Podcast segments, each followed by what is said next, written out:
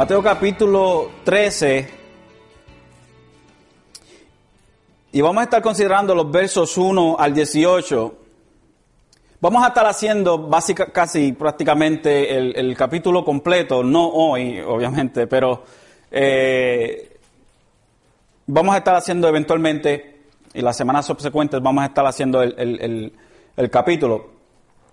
Uh, pero en esta tarde quiero, quiero continuar el pensamiento que introducimos eh, la semana pasada en nuestro estudio de Isaías capítulo 6. Quiero expandir esto un poco más para, para refrescar su memoria, aquellos que estaban aquí y para aquellos que no estaban, para que estén informados. Permítame hacer un pequeño, breve, de algunos, de un, minuto, un repaso de, de un minuto, uh, de lo que hablamos la semana pasada.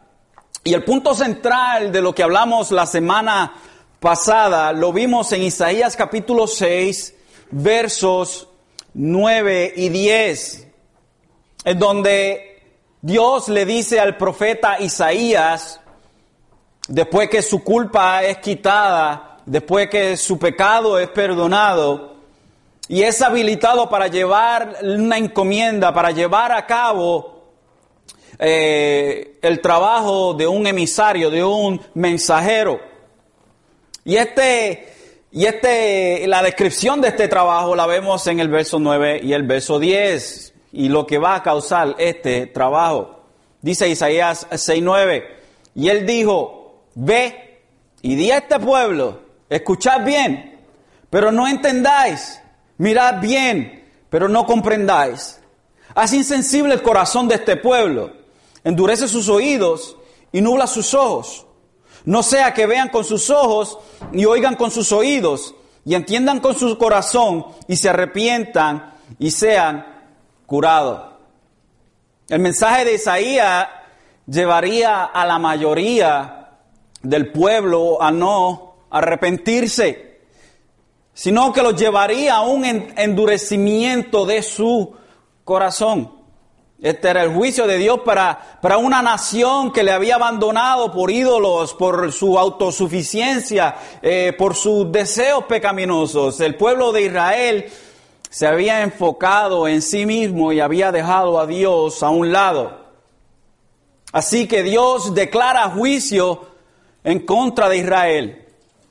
Pero el mensaje que Dios trae a través del profeta parece ser contradictorio. El mensaje de, Isaías era de arrepentimiento, era de llamar al pueblo de Israel a un diálogo, un diálogo con Dios. Esto lo podemos ver en el primer capítulo de Isaías, donde Dios le dice al pueblo de Israel, ven a mí, vamos, dialoguemos, que aunque tus pecados sean rojos como el carmesí, que sean tan rojos, tan, tan sucios delante de mí, yo los emblanquearé.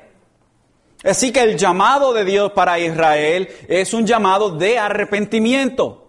Y este es el mensaje que lleva Isaías. Sin embargo, este mensaje no los llevaría al arrepentimiento, sino que los llevaría al endurecimiento de su corazón.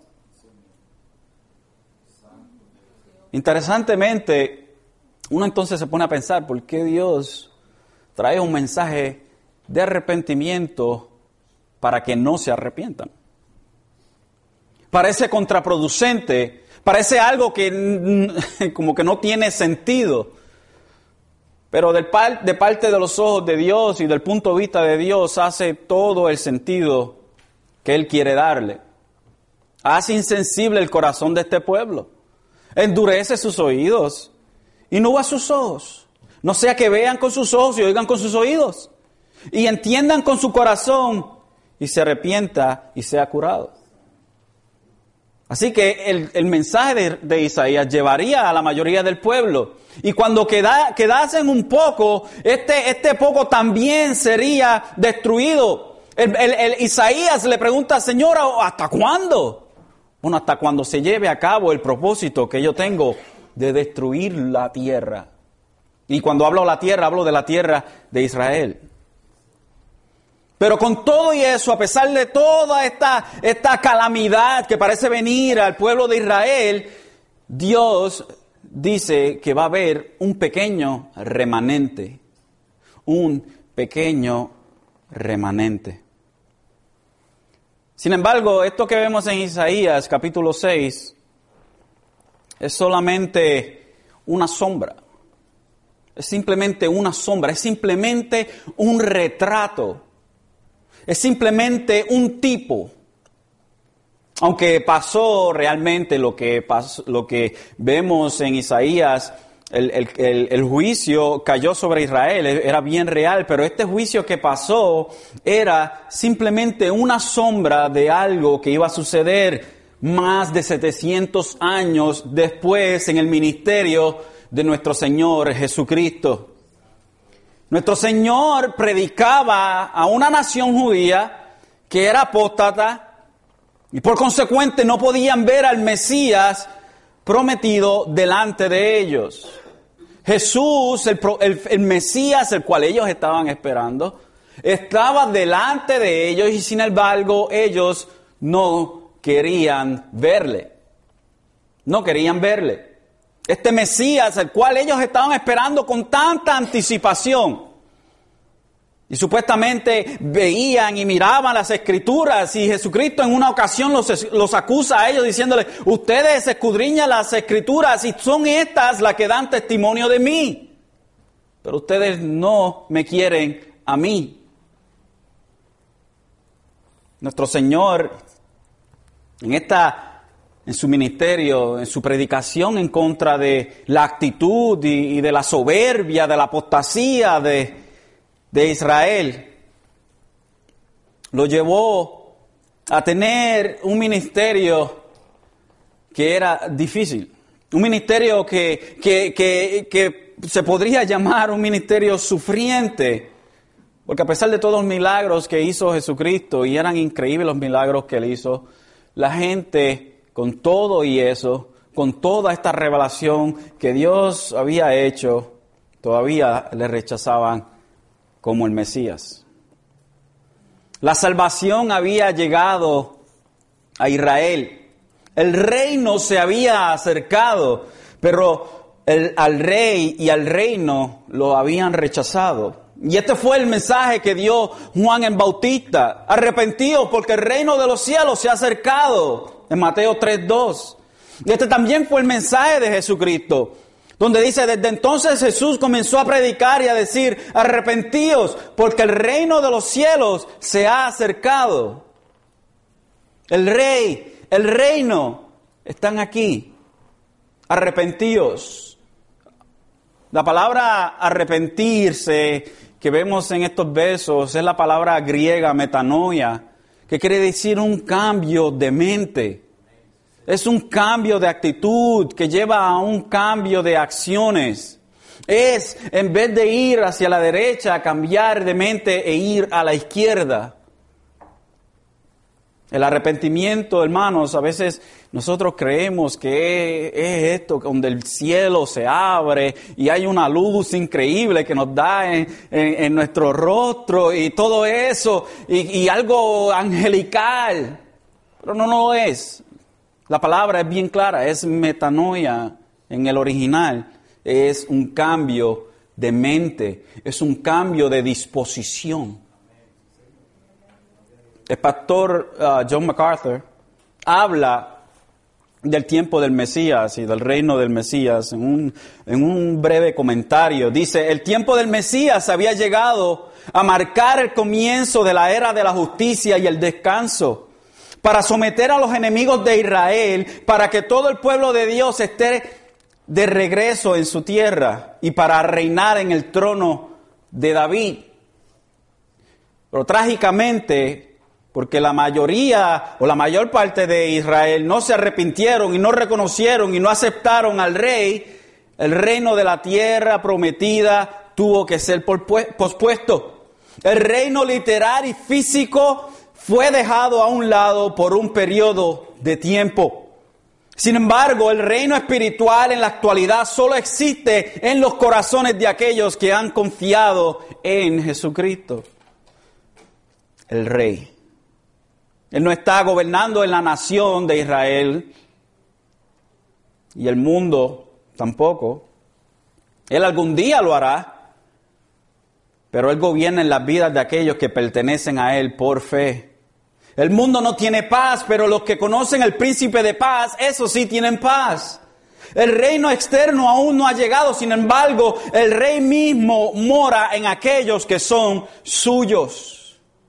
Israel rechazó el reino que trajo el rey, el Mesías, el libertador, Jesucristo, el que salvaría a su gente de, los de sus pecados. Ellos rechazaron el reino.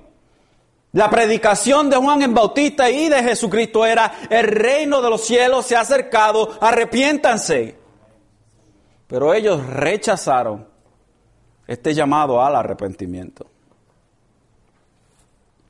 El rechazo de Jesucristo como el Mesías llegó a un punto decisivo en Mateo 12. Vaya conmigo a Mateo 12. Y todo esto que le estoy dando es un trasfondo para lo que vamos a estar estudiando en estas semanas. Y quiero que ustedes tengan bien claro que sea como un, trasfondo de, de terciopelo bien oscuro para que resalte estas verdades que Jesucristo nos trae. Mateo capítulo 12 y vamos a ver los versos 24 eh, al 32. Dice el verso 24, eh, Dice, pero cuando los fariseos lo oyeron, dijeron, este no expulsa a los demonios, sino por Belcebú, el príncipe de los demonios. Y conociendo Jesús sus pensamientos, les dijo, todo reino dividido contra sí mismo es asolado, y toda ciudad o casa dividida contra sí misma no se mantendrá en pie. Y si Satanás expulsa a Satanás, está dividido contra sí mismo. ¿cómo puede entonces mantenerse en pie su reino? Y si yo expulso los demonios por Belcebú, ¿por quién los expulsan vuestros hijos? Por tanto, ellos serán vuestros jueces. Pero si yo expulso los demonios por el Espíritu de Dios, entonces el reino de Dios ha llegado a vosotros.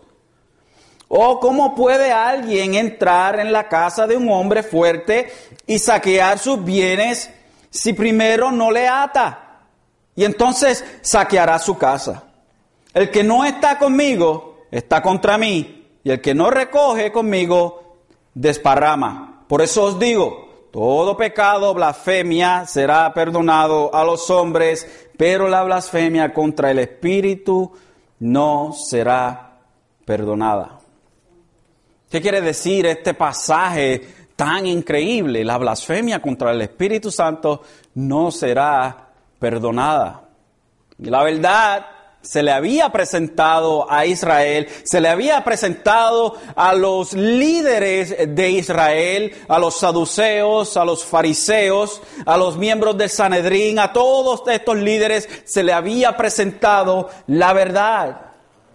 El Mesías evidenció por sus milagros que era el Hijo de Dios como una ocasión en la cual todos debían reconocer. Jesucristo había demostrado que era el Hijo de Dios. Nicodemo en una ocasión dijo, eh, eh, maestro, rabino, rabí, sabemos que vienes de Dios porque nadie puede hacer las cosas que tú haces en Juan capítulo 3. Pero ante tan gran evidencia, decidieron todo lo contrario. Su veredicto fue que Jesús hacía sus milagros por el poder de Belcebú, por el poder de Satanás, y no por el poder del Espíritu Santo. Ante tan gran evidencia, ante tan gran testigo, ellos decidieron que Jesucristo hacía lo que hacía por el poder de Satanás. Y por eso Jesús les dice, todo pecado y blasfemia será perdonado a los hombres, pero la blasfemia contra el Espíritu Santo no será perdonada.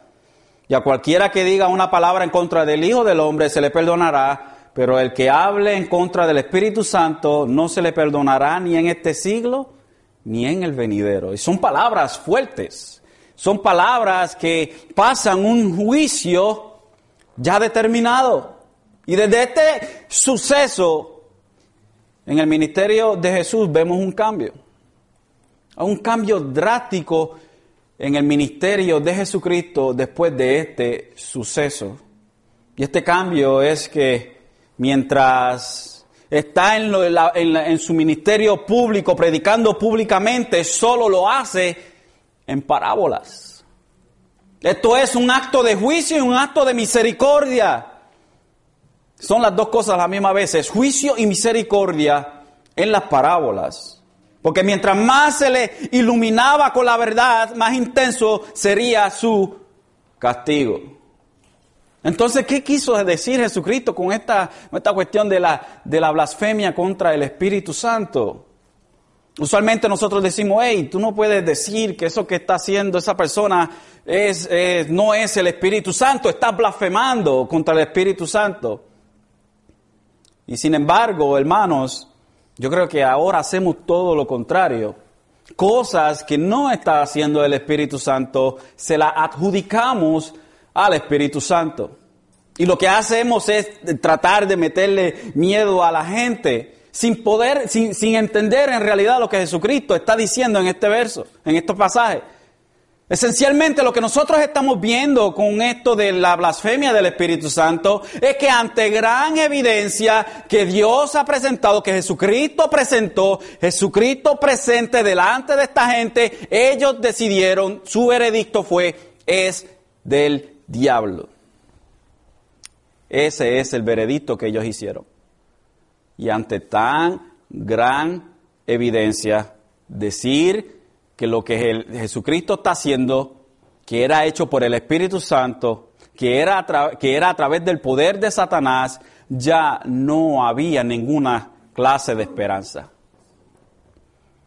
Ya no había ninguna clase de esperanza para ellos porque no había nada más que se pudiese hacer por ellos.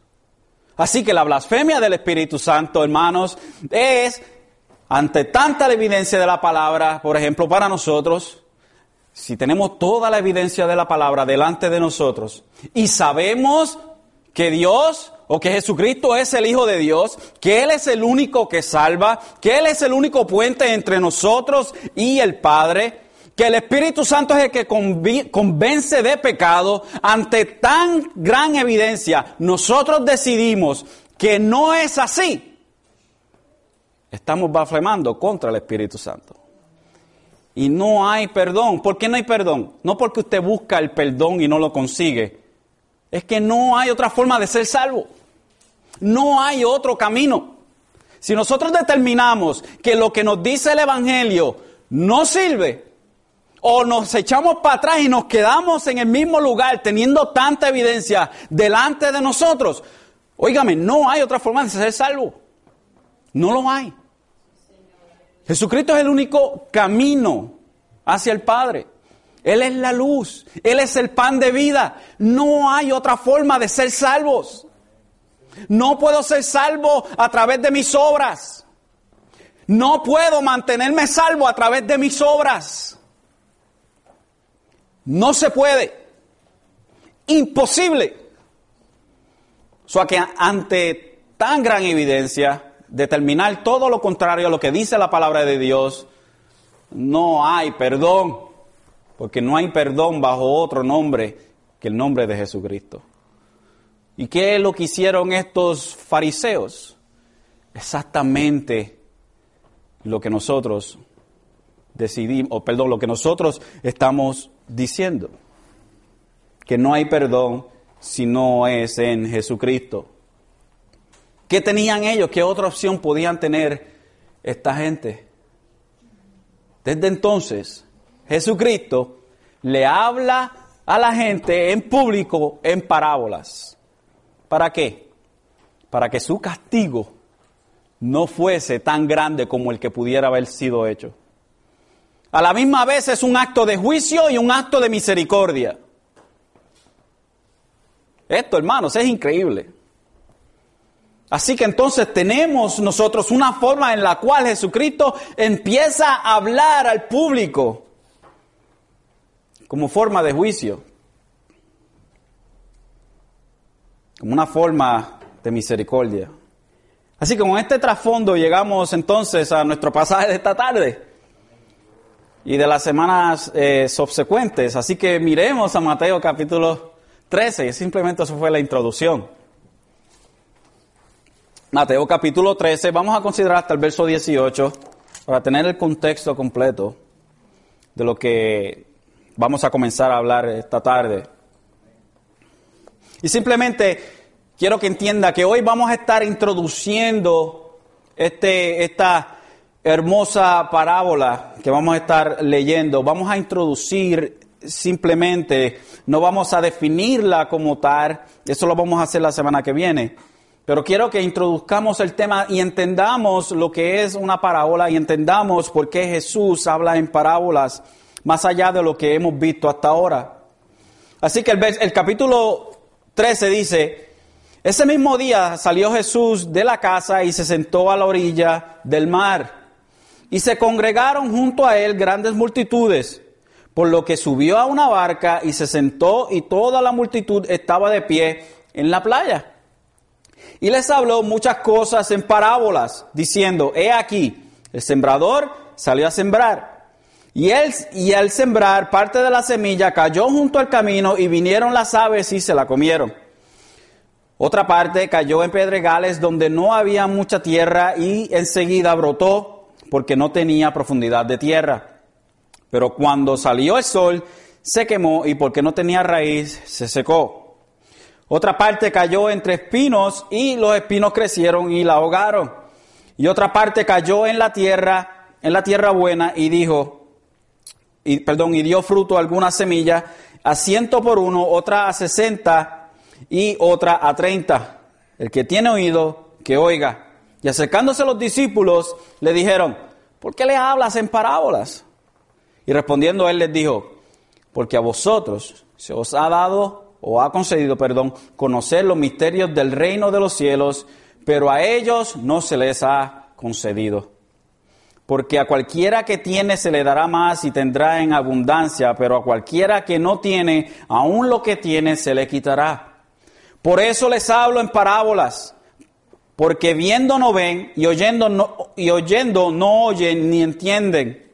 Y en ellos se cumple la profecía de Isaías que dice, al oír oiréis y no entenderéis, y viendo veréis y no percibiréis. Porque el corazón de este pueblo se ha vuelto insensible y con dificultad oyen con sus oídos. Y sus ojos han cerrado, no, no sea que vean con los ojos y oigan con los oídos y entiendan con el corazón y se convierta y se conviertan y yo los sane. Pero dichosos vuestros ojos porque ven y vuestros oídos porque oyen. Porque en verdad os digo que muchos profetas y justos desearon ver lo que vosotros veis y no lo vieron, y oír lo que vosotros oís y no lo oyeron. Vosotros pues escuchad la parábola del sembrador. La parábola del sembrador, o también podríamos llamarla la parábola de los cuatro terrenos, que el, enfoque de la parábola son cuatro terrenos, no es el sembrador como, como tal. Es lo que vamos a estar explorando hoy y la semana que viene, si Dios lo así lo permite. Primero que todo, que tenemos que definir qué es una parábola y, hemos, en, en, el pasado, hemos hecho par de parábolas, pero no le habíamos dado el trasfondo por el cual las parábolas Jesucristo las decía. Una parábola es comúnmente una, narración ilustrativa en la cual el autor describe algo común de la vida para ilustrar una verdad espiritual. O una definición más clásica es, es un relato terrenal que ilustra una verdad celestial. La parábola es esencialmente la comparación de una cosa con otra. O literalmente echar una cosa al lado de otra con el fin de ilustrar una verdad por medio de una comparación. Una parábola no es, repito, una parábola no es una alegoría. No es una alegoría. Una parábola tiene un punto central y es, ese punto es el, el que el autor le dé. Por ejemplo, la parábola del hijo pródigo. la parábola del hijo pródigo, la cual hicimos en... ¿Cuándo fue el Día de los Padres? En julio. Junio. En junio. En junio. Cuando hicimos la parábola del, del hijo pródigo, estuvimos cuatro semanas estudiando esa, esa parábola. Y hablamos de que la parábola del hijo pródigo era el contraste entre el gozo del cielo en la salvación de los pecadores y el, odio de los fariseos en contra de aquellos que no eran como ellos. Así que vemos ese contraste tan grande y tan increíble de la, la moneda eh, perdida, la oveja perdida y del hijo pródigo. Y cómo la humanidad está perdida y el gozo de Dios cuando una persona es salva. Ese es el punto de esas tres parábolas. Usualmente la parábola del hijo pródigo se presenta de una manera que no tiene nada, absolutamente nada que ver con un cristiano que está en la iglesia, se va y vuelve otra vez. No, eso no es el punto de la parábola del hijo pródigo. No es un cristiano que está aquí, se va, se aparta y vuelve otra vez. No tiene absolutamente nada que ver con eso. El hijo no es eh, el cristiano, el que está aquí no es el cristiano religioso. El hijo no es el camino en el cual camina el, hijo pródigo. Esto se llaman, esto se llama alegorías. Una parábola dice lo que el autor quiere que diga y nada más. Esto es algo que nosotros tenemos que tener bien claro. No podemos alegorizar las parábolas porque nos metemos en problemas. Tenemos que interpretarla de la manera en la cual el autor quiso que se interpretaran. Y esta forma de ilustrar una verdad era utilizada eh, mucho por los judíos. Así que ellos estaban bien familiarizados con esta, esta forma de Jesucristo hablar, aunque ellos no entendían necesariamente lo que Jesús quería decir.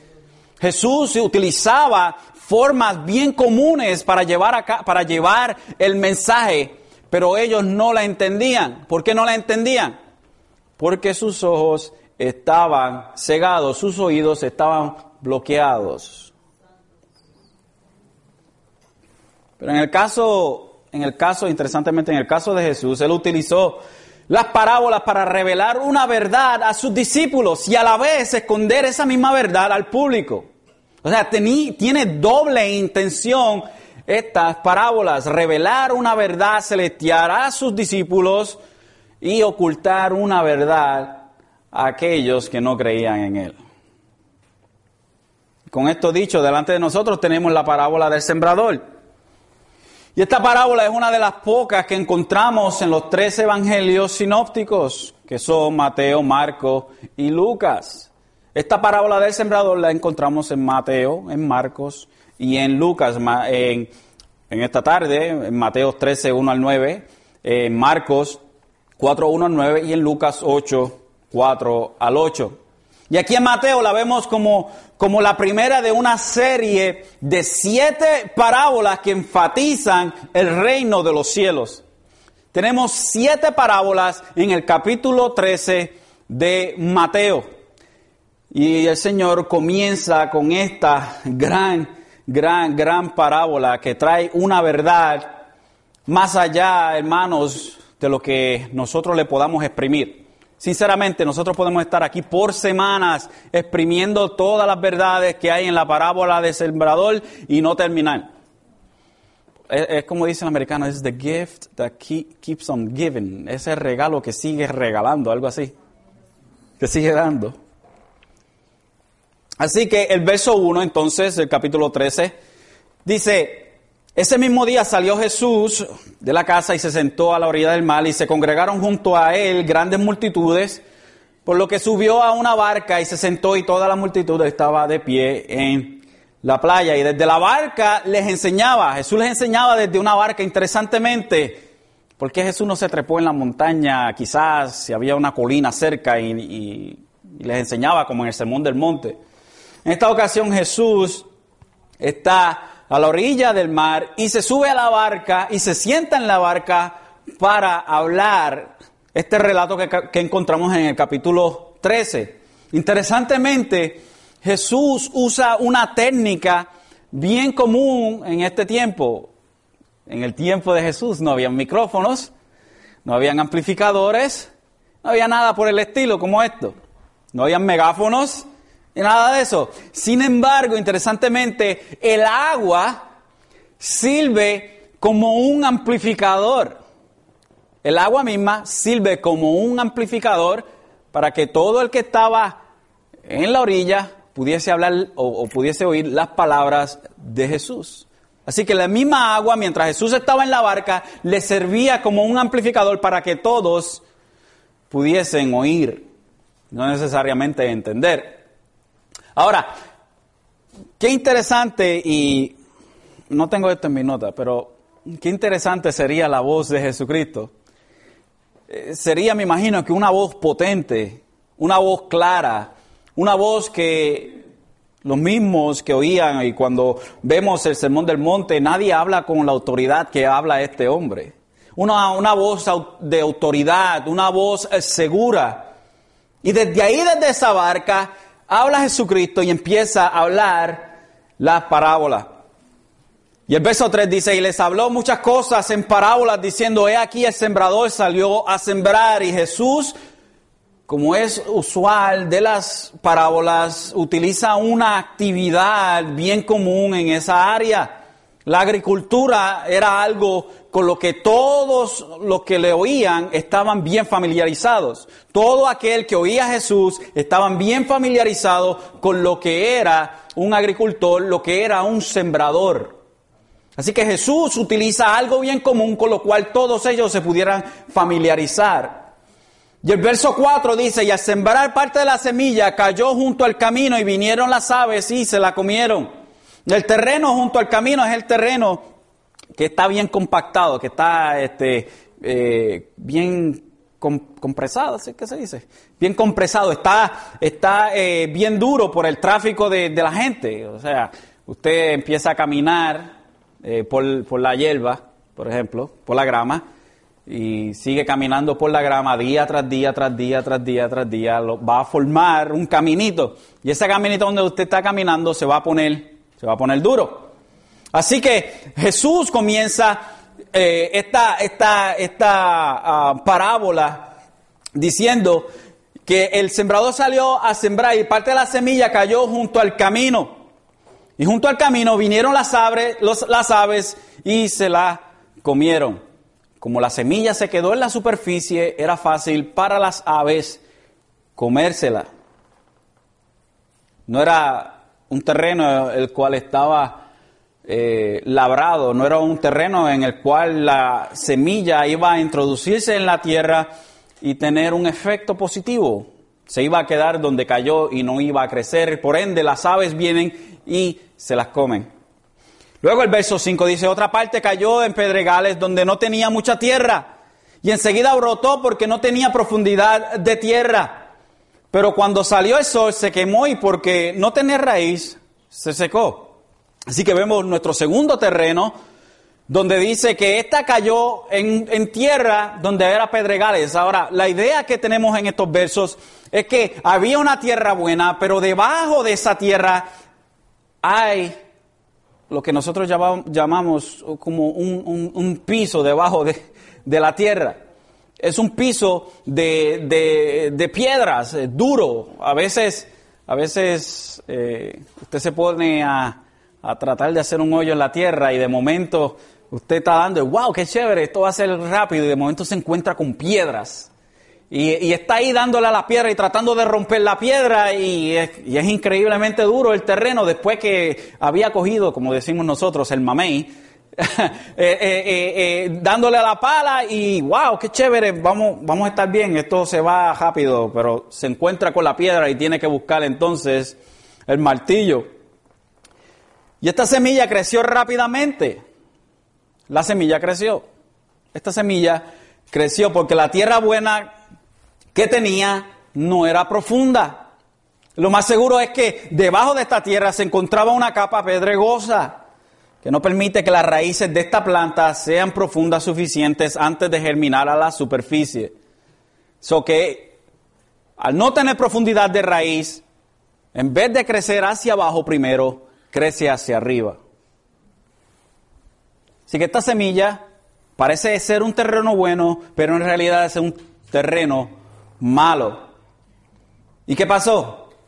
Que cuando salió el sol se quemó porque no tenía raíz. Una planta sin raíz es una planta que no puede obtener los nutrientes necesarios para sobrevivir. El verso 7 dice, otra parte cayó entre espinos y los espinos crecieron y la ahogaron. Y esta es la más, una de las la más interesante de los, el más interesante de los terrenos. Una semilla que cae alrededor de espinos parece tener una mejor oportunidad de crecimiento que aquella que es sembrada junto al camino y que la que es sembrada en un terreno pedregoso. Parece tener mejor chance. Está sembrada en un terreno más profundo, un, un terreno que es bueno, pero después de un periodo de germinación, la planta comienza a crecer. Y de hecho, para la primavera del año siguiente parece tener muy buena esperanza. Así que esta, esta planta cae entre medio de lo que van a ser espinos eventualmente y empieza a crecer, empieza a germinar. Y, casi no se puede distinguir de aquellas semillas que están creciendo en el terreno bueno. Así que, pero cuando viene el sol y calienta la tierra, las raíces de los espinos entonces vienen a vida. Parece el terreno estar limpio, pero debajo del terreno, que se ve muy bueno, hay raíces de espinos, de hierba mala. Y cuando da el sol, entonces empiezan a crecer estos espinos en un terreno que parece ser fértil y bueno. Y después de un invierno de descanso, están listos estos espinos para una nueva temporada. Y en cuestión de semana los espinos han sobrepasado en altura esa planta de trigo, esa buena semilla que ha crecido, le roban la humedad, le roban los, nutrientes del terreno y literalmente la ahogan hasta la muerte.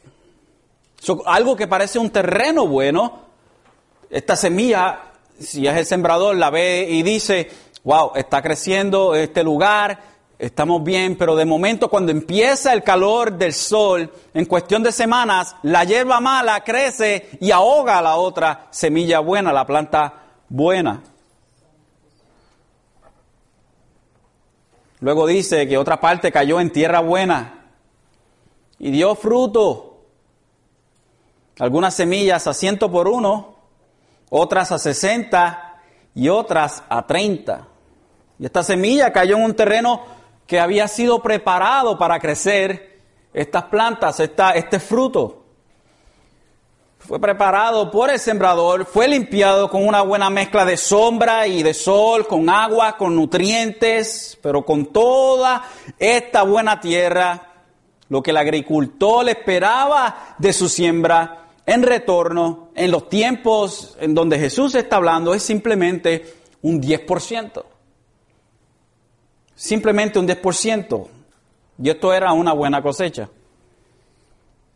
Sin embargo, vemos que Jesús dice que el fruto de algunas semillas es a ciento por uno, otras a 60 y otras a 30. So que el producto que más, que, que menos dio en la parábola de Jesús es mucho más grande de lo que podría esperar un agricultor en ese tiempo una buena cosecha de un agricultor en, este, en ese tiempo es simplemente un 10%. Sin embargo, Jesús dice 30% o el 60% o el 100%. Así que vemos un crecimiento exagerado que Jesús le da en esta parábola. Y acuérdense, las parábolas son historias ficticias que Jesús está trayendo para dar una realidad espiritual. Así que lo menos que Jesús dice es mucho más allá de lo que puede esperar un sembrador. Luego Jesús en el verso 9 dice, el que tiene oído, que oiga. Y acercándose el verso 10, los discípulos le dijeron, ¿por qué les hablas en parábolas? ¿Por qué les hablas en parábolas? Y aquí vemos de los propios labios de Jesús la razón por la cual Él le habla a la multitud en parábolas. ¿Por qué Jesús le habla a ellos en parábolas? El verso 11 dice, y respondiendo Él le dijo, porque a vosotros se os ha concedido conocer los misterios del reino de los cielos, pero a ellos no se les ha concedido. Es un privilegio conocer los misterios del reino. A ustedes, discípulos míos, se les ha concedido este privilegio. Pero a ellos no se les ha concedido. Y aquí vemos la soberanía, soberanidad de Dios. Mire, nosotros tenemos que ver la salvación del, del hombre como lo que es. Un regalo de Dios. La salvación del hombre es un regalo de Dios. Es algo que Dios nos concede a nosotros. Mire qué interesante. Y no es algo que nosotros estamos buscando. El hombre no busca la salvación. El hombre busca el beneficio que Dios le pueda dar. Por eso hay que muchos por ahí predicando, diciéndole a la gente, ven a Jesús para que resuelva tu problema. Ven a Jesús si tienes problemas en tu casa, si tienes problemas financieros, tienes problemas y qué sé yo. Ven a Jesús, que Jesús eh, resuelve tu situación. Really. Ven a Jesús para que tu matrimonio se arregle. Ven a Jesús para que tu hijo salga de la droga. ¿Y qué si no pasa? Lo cual es la mayoría de los casos que después que tú vengas y a Dios te divorcias? ¿Es Dios infiel a su palabra? ¿O te están vendiendo algo que no es así? Dios ciertamente puede arreglar el matrimonio y la situación de cualquier persona, pero eso es prerrogativa de Dios. Es prerrogativa de Dios. ¿Cuántas personas no están sufriendo cristianos ahora mismo en otros países? ¿Cuántos ahora mismo no los están ahorcando por la causa del Evangelio? Y me viene a decir a mí que su problema es más grande que el problema de aquel que lo están quemando vivo. por favor. Nosotros lo que predicamos es lo que dice la palabra de Dios, que el hombre tiene un problema. ¿Cuál es el problema del hombre? Que está en pecado. Ese es el problema del hombre, que está en pecado y si no se arrepiente va a terminar en tormento eterno. Ese es el problema más grande que tiene la gente. Pero nosotros insistimos en ofrecer un evangelio en donde Dios le va a resolver todas las cosas. ¿Qué parte de lo que Jesús dijo? El que quiera seguir en pos de mí, tome su cruz, o perdón, niéguese a sí mismo, tome su cruz y sígame. Tomar la cruz es el camino del Evangelio. Es una cruz. Pesa. Es incómoda. Es increíblemente eh, eh, incómoda. Niégate a ti mismo. Niega tus deseos. Niega tu, tu perspectiva. Niega tu pensamiento infantil niega tu ignorancia, niega tu egoísmo, deny your nonsense, niega tus tonterías. Toma tu cruz y sigue a Jesús. Ese es el Evangelio. Que tenemos el problema de pecado y Dios es santo. Ese es el problema que tiene el hombre. No es que se vaya a divorciar o que su hijo esté en, las drogas. no que le, le estén quitando la casa, no que le vayan a quitar el cajo, no que tenga problemitas en el trabajo, como si fuera perfecto. Ese no es el problema del hombre. El problema del hombre es que si no se arrepiente, terminará en tormento eterno. Ese es el problema del hombre. Y eso es lo que nosotros debemos predicar. La gran soberanía de Dios que nos concede a nosotros arrepentirnos. El arrepentimiento es concedido por Dios en su soberanía, porque nosotros no la queremos. Nosotros odiamos a Dios. Si tuviéramos la oportunidad de matar a Dios, lo haríamos igual como lo hicieron los judíos dos mil años atrás. Si aquí se presenta Jesús y nosotros somos unos pecadores impedernidos, se presenta Jesús y nosotros le hacemos lo mismo que le hicieron esta gente dos mil años atrás. Lo matamos. Lo matamos. Antes no eran peor que nosotros, igual de pecadores. Igual. Los fariseos, los saduceos, que no te querían nada que tener con Dios, así eran aquellos antes de venir a Jesucristo. Y aquellos que no han venido a, Jesucristo están en la misma condición que estaban los saduceos, los fariseos y, y los herodianos y todo el pueblo que rechazó a Jesucristo. Es la realidad. Pero los predicadores desde el púlpito parece que le da miedo predicar lo que la palabra de Dios dice. Y el verso 10 dice, acercándose a los discípulos le dijeron, ¿por qué les hablas en parábolas? ¿Por qué tú le hablas así? Respondiendo él le dijo, porque a vosotros se los ha concedido conocer el misterio del reino. Un misterio es algo que antes estaba escondido y ahora es revelado. Ese gran misterio que fue revelado, que, Pablo nos habla en el libro de los Efesios de la iglesia, que al igual que, nosotros, que, que los judíos, donde vino la salvación, a nosotros también los gentiles ha llegado la salvación.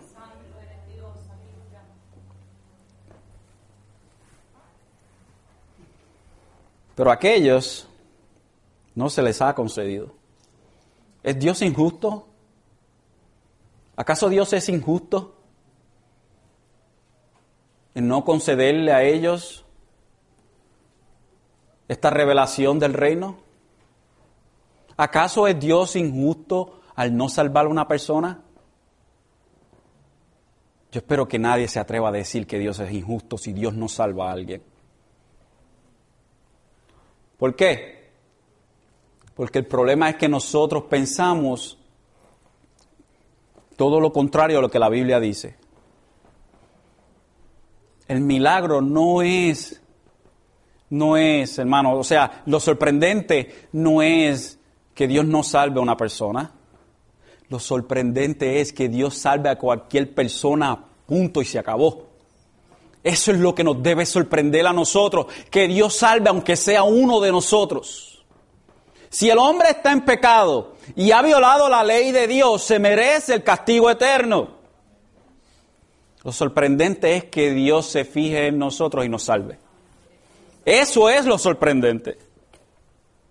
Dios es soberano en la salvación y ninguno de nosotros puede decir lo contrario.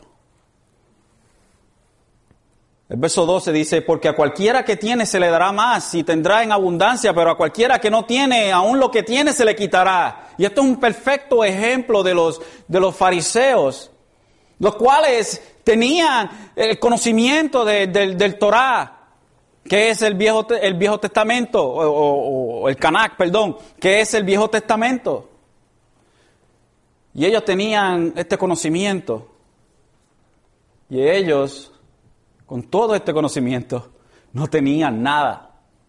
Porque negaban a aquello que decía, todo lo que decía el Viejo Testamento, todo esto hablaba de Jesús. Hablaba de Jesús. El suceso con Abraham e Isaac, donde lo va a sacrificar en el, eh, en, en el monte, habla de Jesús, donde un padre iba a sacrificar su hijo habla de Jesús. El suceso entre David y Goliat no es que usted pueda vencer a su gigante. Por favor. No es que las cinco piedritas son cinco puntos de los cuales usted puede obtener la victoria contra Goliat, su gigante. No tiene nada que ver con eso. ¿Qué es David y Goliat? Nosotros no somos David, primero que todo. ¿Ok? Nosotros somos el pueblo. El campeón es Jesucristo. Goliat es Satanás. Y Jesucristo nos liberta a nosotros de estar en las garras de los filisteos, de este mundo, de Satanás. Jesucristo es el campeón. No es usted. Usted no tiene un campeón dentro de usted. Jesucristo es el campeón. Hermano, cuando nosotros vemos la palabra de Dios, va apuntando hacia un evento culminante, un evento que termina en la cruz del Calvario, y es Jesucristo. Y los fariseos y los saduceos, a pesar de que tenían esto, no tenían nada, porque no veían que el Mesías tenía que sufrir y morir. Si ellos hubiesen leído Isaías 53, se hubiesen dado cuenta que el Mesías iba a morir. Pero no querían ver lo que era obvio. Entonces, cualquiera que tiene, se le dará más el que tendrá y, y, tendrá abundancia, pero a cualquiera que no tiene, aún lo que no tiene se le quitará. El verso 13, por eso les he hablado en parábolas, porque viendo no ven, y oyendo no oyen, ni entienden.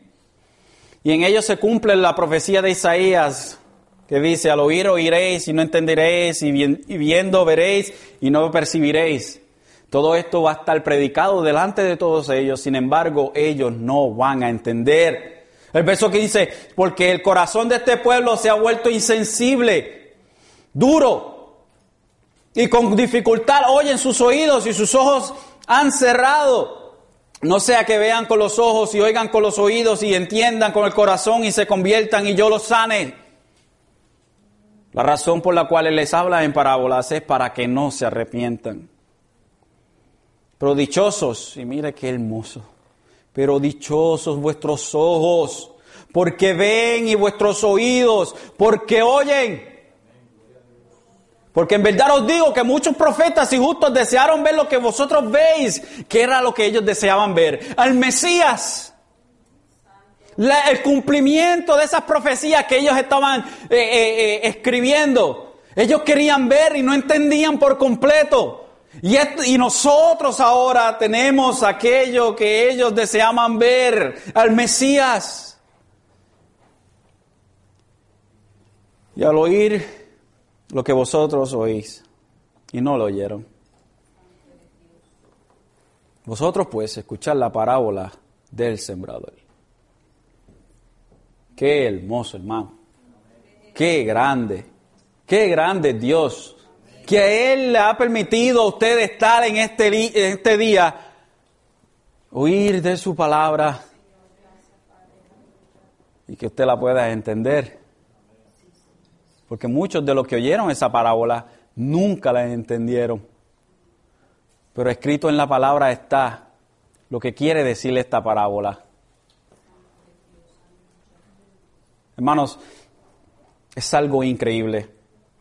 Y la semana que viene vamos a explorar el significado de esta parábola. Simplemente le di el trasfondo de todo lo que es esto de las parábolas y por qué Jesucristo hablaba de esta manera. Pero la semana que viene vamos a explorar el significado de esta hermosa parábola a través de los mismos labios de Jesucristo, porque Jesucristo nos explica la parábola. Así que en esta tarde, hermanos y amigos,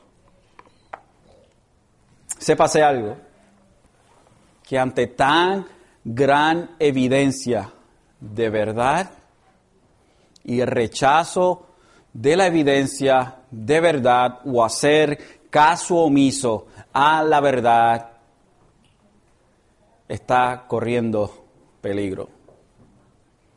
Está corriendo peligro. Si ante la verdad usted hace caso omiso y busca otro lugar donde encontrar su entrada al cielo, no la va a encontrar y no hay salvación para usted, porque no hay otro nombre bajo el cielo el cual el hombre pueda invocar para ser salvo. Simplemente es Jesucristo. No hay otro puente, no hay otro camino, no hay otra luz, no hay otro pan, no hay nada más que Jesucristo, el dador de la vida, el creador del universo, el unigénito Hijo de Dios.